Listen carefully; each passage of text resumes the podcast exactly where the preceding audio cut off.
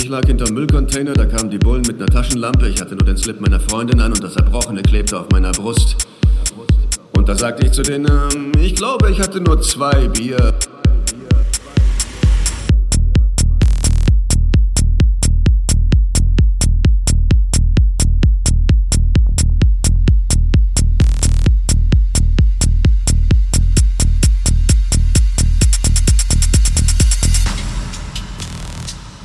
Ich mag Treffen, wo wir uns alle am Anfang vorstellen müssen, weil es mich dazu zwingt, ehrlich mit dem zu sein, wer ich wirklich bin. Ich habe da draußen nie die Wahrheit gesagt. Ist ja klar, ich, ich habe bei allem gelogen. Hier hat man mir beigebracht, dass ich nie mehr nüchtern werde, wenn ich weiter lüge. Aber das war's, was ich am besten konnte. Wenn ich irgendwas auf der Welt konnte, dann lügen.